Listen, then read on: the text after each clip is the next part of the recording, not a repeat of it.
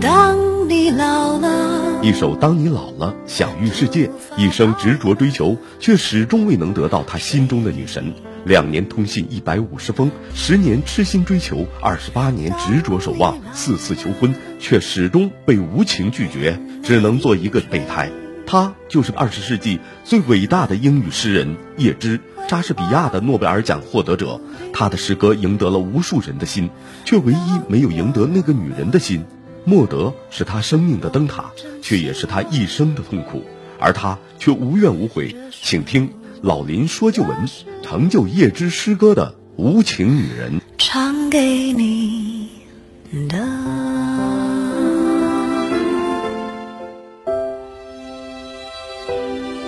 好，听众朋友，广告之后，欢迎您继续收听由林霄带给您的《老林说旧闻》，继续来了解一下叶芝。当你老了，却连备胎也不是。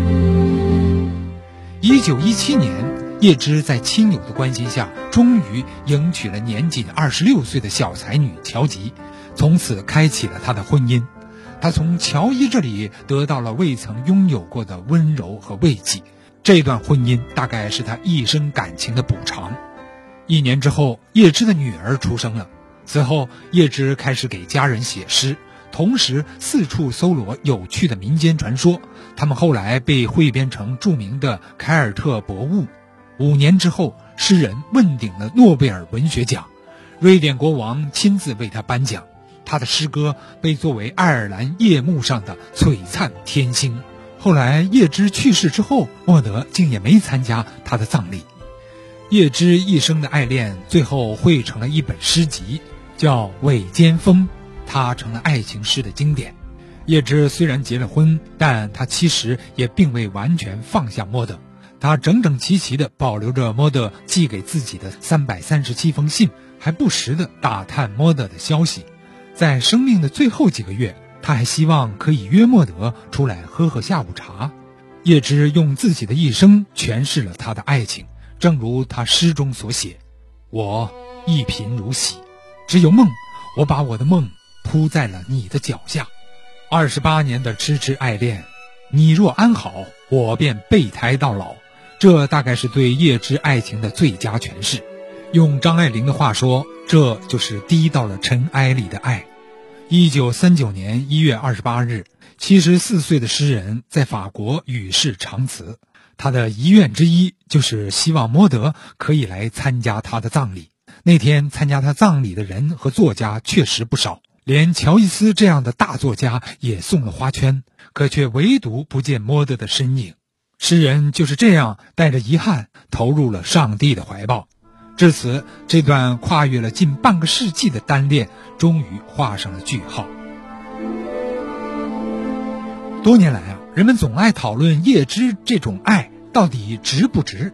有人说啊，值得。尤其是从文学创作角度来说，正是那些痛苦而压抑的情感，那些无处安放的爱情，流浪在笔尖，最后才化作了滚烫的诗歌。它纯真、伟大、动人心魄。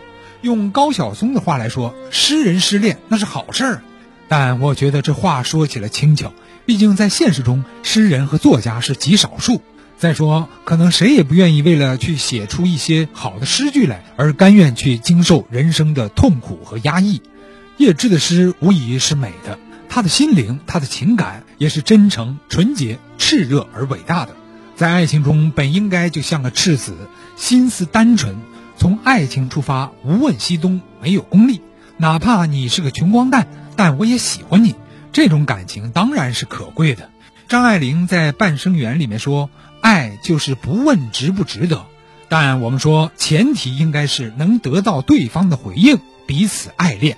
当情感得不到回应而遭到对方的不断拒绝，那就是错位的感情投放，应该选择离开。所以有人说叶芝这样的爱不值得，数十年的单恋，低到了尘埃里的盲目的追求和付出，既蹉跎了自己，也困扰了他人。爱情的美好在于两情相悦，彼此对等，都能够互相点燃彼此的生命激情。而叶芝和莫德的爱却完全不是这样，一方热烈，一方冷漠，一方不断付出，另一方却只有索取，这不对等也不公平。莫德的许多行为也是对叶芝感情的不尊重。这种爱情永远不会有结果，也毫无幸福可言。他们两位完全不是一类人。如果二人真正组合到一起，恐怕也是个悲剧。但叶芝没有认识到这一点。爱情应该是让对方感到幸福和快乐。如果不能给对方带来这些，甚至遭到对方的唾弃，那又何谈为对方着想呢？自己又何谈幸福快乐呢？这种感情上的偏执，就导致人走进了心理的死胡同，而且也丧失了人的自我尊严。正如伟大的作家肖伯纳曾说过：“世界上有两种悲剧，一个悲剧是你得不到的，你感到痛苦；而另一个悲剧却是你得到了的，在你满足了之后，随后又会带来的一种茫然和痛苦。”哲学家也曾经说过：“世界上得不到的东西，往往是最美好的，因为你并不了解它事实的真相。”如果我们有一天得到了它，长时间拥有了它，你就会发现它绝不是你想象的那么美好，甚至会给你带来很多的失望。亦或人的占有欲在满足了之后，对这个东西、对这个人也就没有那么珍惜了。张爱玲在《红玫瑰与白玫瑰》中说的也是一个道理。所以，我们对任何事情、任何人都不要太过幻想，不要太执着。诗人和诗歌容易把人神化，用诗人主观的想象把爱情美化，而有的诗人就是情感的巨婴，理智的侏儒。说到诗人的主观移情，著名诗人《诗潮》杂志社的主编刘川先生见解独到而深刻。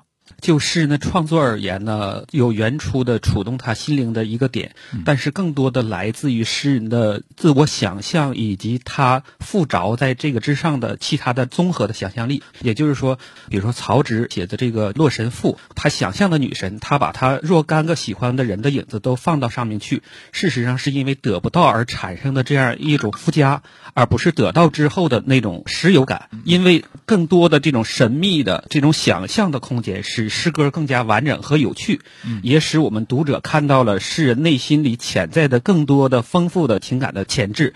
所以，我们现在诗歌中大量的包括孩子的姐姐的形象，包括我们古今中外大量诗歌中的爱人的形象，往往不是实有的，他只是把最初的一个印象不断的理想化和神格化。就是说，他和现实的差距呢，应该是很大的。呃，有的时候是很多作家是若干个人附加到一个身上，啊，也有好多是把不同层次的人生的体验附加到一个形象上，所以在这个诗歌创作过程中，往往产生这个叫主观移情，不断的深化自我的想象。叶芝在晚年写作过程中，已经不再是初恋那一点点的内心的触动了，而是丰富的人生经验复合的在上面的一个综合体。如果叶芝和莫德他两个人真正走到一起结婚了的话，可能就是个悲剧啊！是我认同这个观点。莫德他身上强悍的这种男子气息，以及他跟叶芝不同的政见和性格，导致两个人可以远远的欣赏，但是走近之后会发现两个人是那样的不同。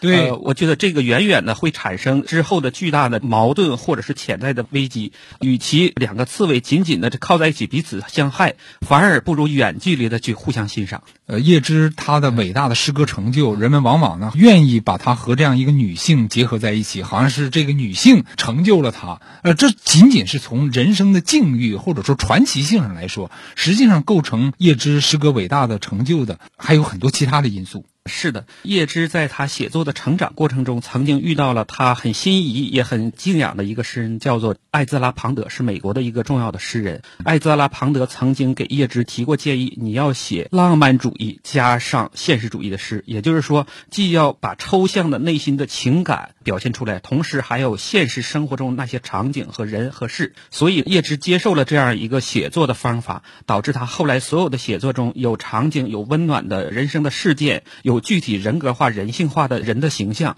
同时也把内心潜在的更多层次情感附着在上面，所以他是浪漫主义和现实主义结合的写作，而不简单是最初的一个女人激发他写作。叶芝更多的是专业的对语言的内在的这样一种把握的能力，让他成为诗人。还有是不是就是跟叶芝早年的宗教信仰也有关？嗯，是的，叶芝从小就有一种对宗教神秘主义的那样一种特别的热爱。从他早期的创作，一直到他临终，他的所有作品里都有一种深深的神秘主义，对未知的那个世界的探究，这个成就了他诗歌总体的气质，那个幽深、玄秘、深邃。呃，另外呢，在这个现代社会，人的个性解放，人的主体性逐渐激发出来，男女两性相爱是一件事，而男女两个作为个体的自我成长、自我完善、自我追求、自我塑造，可能是我们这个当代社会里男女哪怕成为夫妻，也一直会进行到死的一个大事。所以我们在面对这个感情事情，或者是相关的陷入感情漩涡的时候，一定要知道自己是独立的个体，自己要不断的成长，否则是一种。依附式的恋爱，或者是被动的恋爱，我觉得那个不管是说叶芝式的这种，还是我们徐志摩式的，那可能都会成为一种悲剧。这番总结和评述非常精辟，谢谢刘主编。好了，朋友们，今天我们的老林说旧闻到这儿就结束了。在此，林霄代表我们的音乐编辑、后期制作严斌，感谢您的收听。下周同一时间我们再见。